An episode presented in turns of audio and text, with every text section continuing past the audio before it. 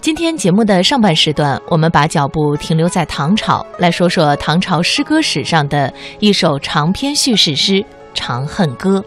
台湾著名的学者蒋勋这样说过：“我想大家都有一个共识，就是整个中国文学史上，诗的高峰绝对是在唐代。当你读唐诗的时候，意思懂还是不懂都不那么重要，你忽然觉得那个声音是那么的好听。唐诗的形式已经完美到了极致。”所以，唐代是诗的盛世。唐代不仅在美术史上是一个花季，在文学史上也是一样。我们常常说最好的诗人在唐代，这其中多少有些无奈，可那真的是诗的黄金时代。古往今来，世世代代，人们一刻也没有停止过对爱情的歌唱，爱情永远是诗词中的领衔主题。可是有哪一首对爱情的吟咏，像唐代诗人白居易的《长恨歌》，回响的这样悠远，这样撩人心魄呢？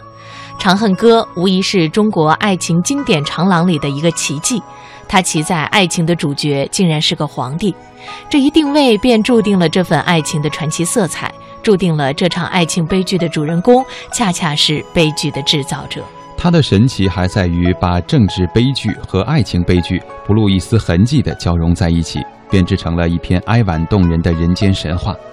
白居易用他独特的声音给我们讲述的，既是一个红尘故事，又是一个仙境传说；既是对封建王朝的无情鞭挞，也是对于纯真爱情的由衷赞美。唐明皇杨贵妃早已灰飞烟灭，但是白居易对爱情的咏叹。却是千秋万代为魅力四射、绵绵无绝期呀！唐代诗人白居易的这首长篇叙事诗，形象地叙述了唐玄宗与杨贵妃的爱情悲剧。诗人借历史人物和传说，创造了一个回旋婉转的动人故事，并通过塑造的艺术形象，再现了现实生活的真实，感染了千百年来的读者。诗的主题是长恨。这首诗对后世诸多文学作品都产生了深远的影响。我们先来听听由著名的播音艺术家雅坤朗诵的《长恨歌》全篇。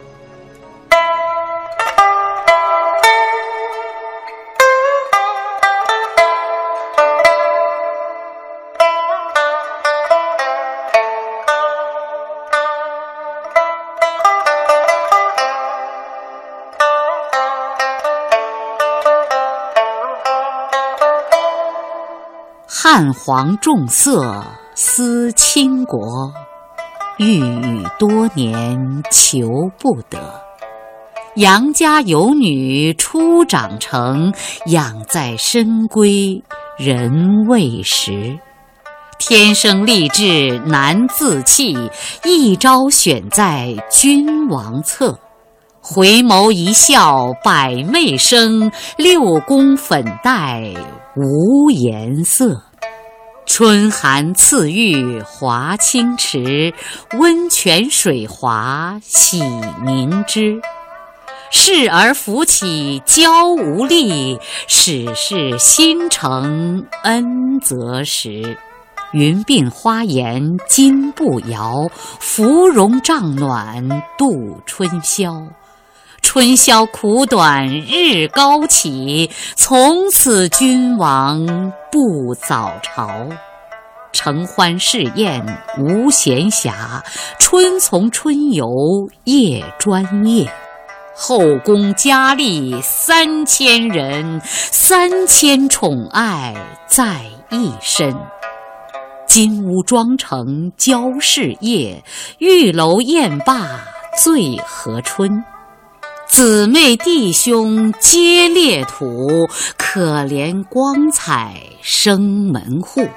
遂令天下父母心，不重生男，重生女。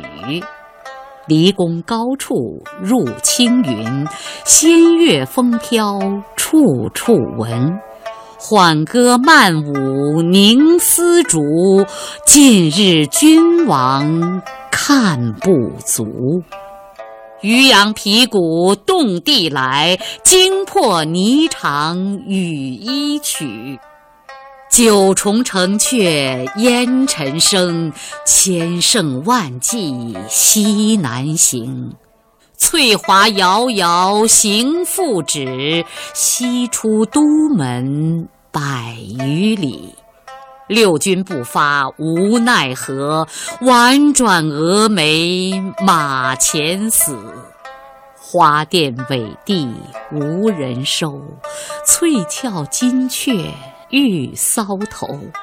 君王掩面救不得，回看血泪相和流。黄埃散漫风萧索，云栈萦纡登剑阁。峨眉山下少人行，旌旗无光日色薄。蜀江水碧蜀山青，圣主朝朝暮暮情。行宫见月伤心色，夜雨闻铃肠断声。天旋地转回龙驭，到此踌躇不能去。马嵬坡下泥土中，不见玉颜空死处。君臣相顾尽沾衣，东望都门信马归。归来池苑皆依旧，太液芙蓉未央柳。芙蓉如面柳如眉，对此如何不泪垂？春风桃李花开日，秋雨梧桐叶落时。西宫南内多秋草，落叶满阶红不扫。梨园弟子白发新，椒房阿监青娥老。西殿萤飞思悄然，孤灯挑尽未成眠。迟迟钟鼓初长夜，耿耿星河玉暑天。鸳鸯瓦冷霜华重，翡翠清寒谁与共？悠悠生死别经年，魂魄不曾来入梦。林琼道士，洪都客，能以京城治魂魄。未感君王辗转思，遂教方士殷勤觅。排空玉气奔如电，升天入地求之遍。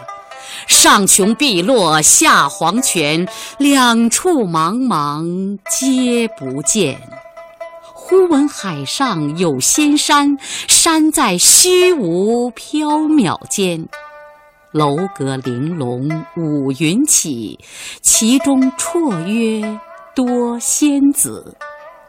中有一人字太真，雪肤花貌参差是。金阙西厢叩玉钟，转教小玉报双成。闻道汉家天子使，九华帐里梦魂惊。揽衣推枕起徘徊，珠箔银屏已里开。云鬓半偏新睡觉，花冠不整下堂来。风吹仙袂飘飘举，犹似霓裳羽衣舞。玉容寂寞泪阑干，梨花一枝春带雨。含情凝睇谢君王，一别音容两渺茫。朝阳殿里恩爱绝，蓬莱宫中日月长。回头下望人寰处，不见长安见尘雾。唯将旧物。表深情，钿合金钗即将去。拆留一股合一扇，拆掰黄金何分店？但令心似金殿间，天上人间会相见。临别殷勤重寄词，词中有事两心知。七月七日长生殿，夜半无人私语时。在天愿作比翼鸟，在地愿为连理枝。天长地久有时尽，此恨绵绵无绝期。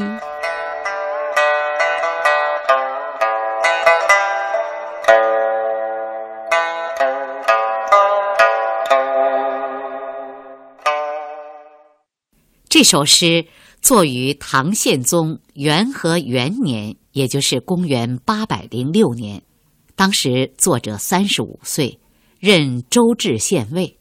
关于这首诗的写作缘起，据白居易的朋友陈洪说，他与白居易、王志夫三人于元和元年十月到仙游寺游玩。偶然间谈到了唐明皇与杨贵妃的这段悲剧故事，大家都很感叹。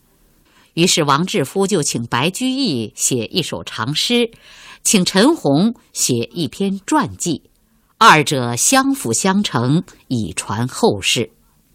因为长诗的最后两句是“天长地久有时尽，此恨绵绵无绝期”。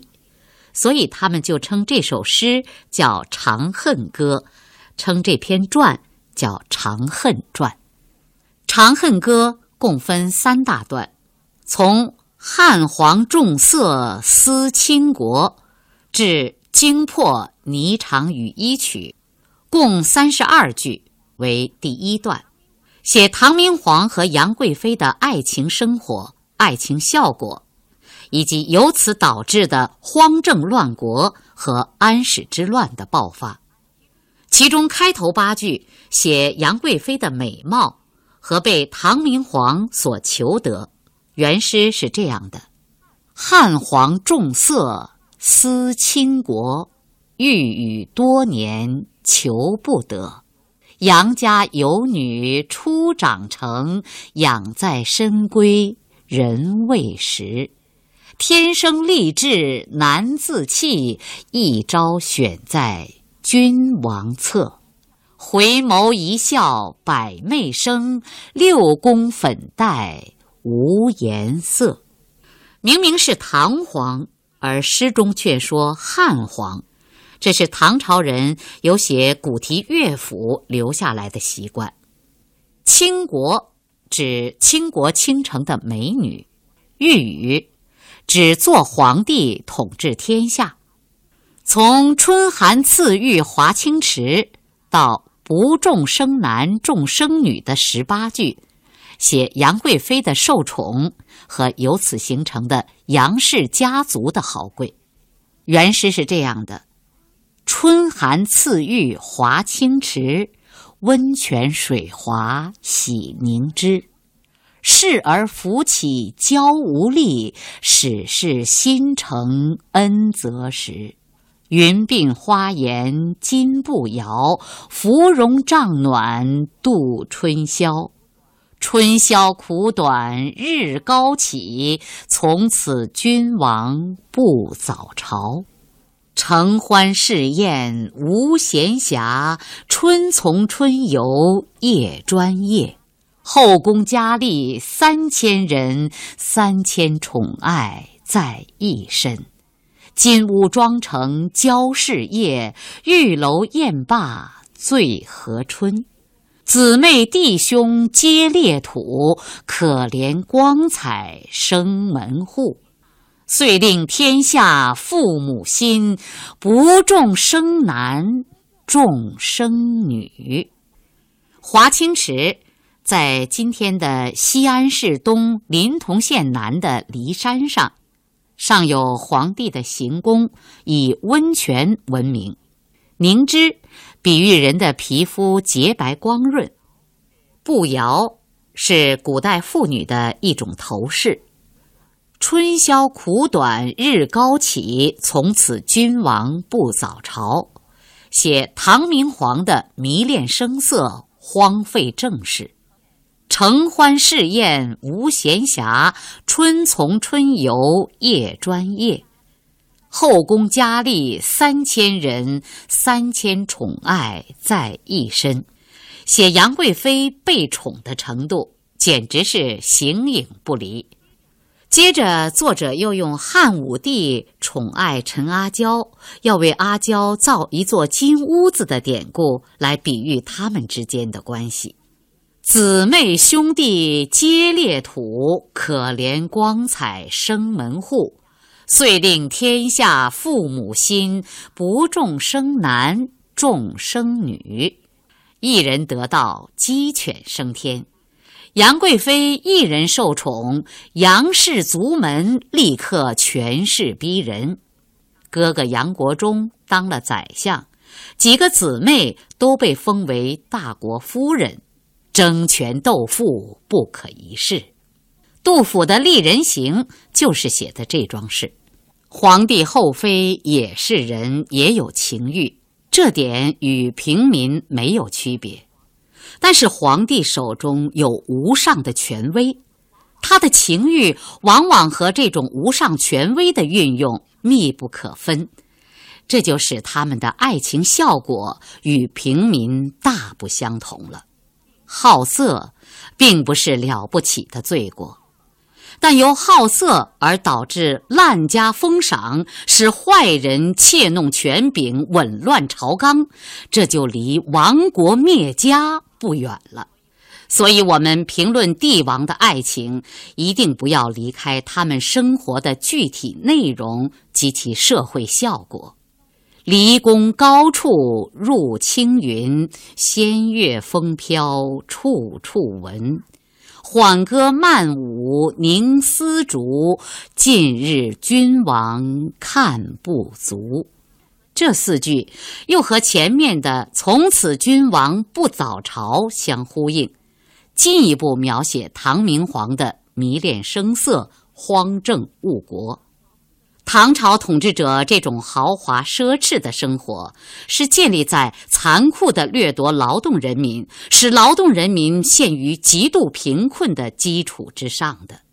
杜甫在《自京赴奉先县咏怀五百字》中。描写了一段唐明皇与杨贵妃在骊山上的享乐生活后，接着说：“同庭所分薄，本自寒女出。鞭挞其夫家，聚敛共成阙。”又说：“朱门酒肉臭，路有冻死骨。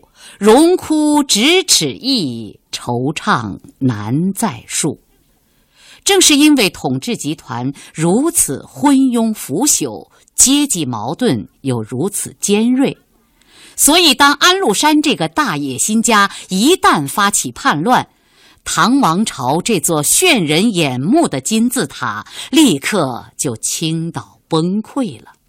渔阳鼙鼓动地来，惊破霓裳羽衣曲，正是形象地说明了这一过程。渔阳是郡名，郡治在今天的天津蓟县。这一带有时称渔阳郡，有时又称范阳郡。安禄山当时任范阳、平卢、河东三镇节度使，大本营就在渔阳。皮鼓是军中使用的乐器，渔阳皮鼓就是指安禄山率领的造反军队。安禄山发动叛乱，在唐玄宗天宝十四年，也就是公元七百五十五年十一月，《霓裳羽衣曲》是舞曲名，开元中来自西凉。据说唐明皇曾亲自对他进行过加工润色，并为之制作歌词。杨贵妃进宫后擅为此舞。从“九重城阙烟尘生”。到魂魄不曾来入梦，共四十二句，为第二段，写马嵬驿兵变、杨贵妃被杀，以及从此以后唐明皇对杨贵妃的朝思暮想、深情不移。其中开头十句写马嵬驿兵变，原诗是这样的。九重城阙烟尘生，千乘万骑西南行。翠华遥遥行复止，西出都门百余里。六军不发无奈何，宛转蛾眉马前死。花钿委地无人收，翠翘金雀玉搔头。君王掩面救不得，回看血泪相和流。九重城阙指首都，皇帝的宫廷有九道门，故称皇宫曰九重。烟尘指报警的信号，千乘万骑西南行，是指唐明皇等离长安往四川逃跑。是在天宝十五年，也就是公元七百五十六年的六月。翠华指皇帝的仪仗。君臣相顾尽沾衣。以下二十句写唐明皇回京后的见物思人、悲不欲生。原诗是这样的：君臣相顾尽沾衣，东望都门信马归。归来池苑皆依旧，太液芙蓉未央柳。芙蓉如面柳如眉，对此如何不泪垂？春风桃李花开日，秋雨梧桐叶落时。西宫南内多秋草，落叶满阶红不扫。梨园弟子白发新，椒房阿监青娥老。西殿萤飞思悄然，孤灯挑尽未成眠。迟迟钟鼓初长夜，耿耿星河欲曙天。鸳鸯瓦冷霜华重，翡翠清寒谁与共？悠悠生死别经年，魂魄不曾来入梦。信马归，就是听凭马自己行走，即言人心无序的样子。太液是太明宫内的池水名，未央，汉代皇帝居住的宫殿名，这里借指唐代的大明宫。西宫。是太极宫，唐人称之为西宫或西内，南内是兴庆宫。唐人称大明宫、太极宫、兴庆宫为三大内。大明宫是当时的皇帝唐肃宗居住的地方。已经退位的唐明皇回京后，先后曾被安置在太极宫和兴庆宫居住。翡翠衾。就是用翡翠羽毛装饰的被子，以上层层铺排，说明唐明皇无时无刻不在思念，无物无景不在勾起他对杨贵妃的怀恋。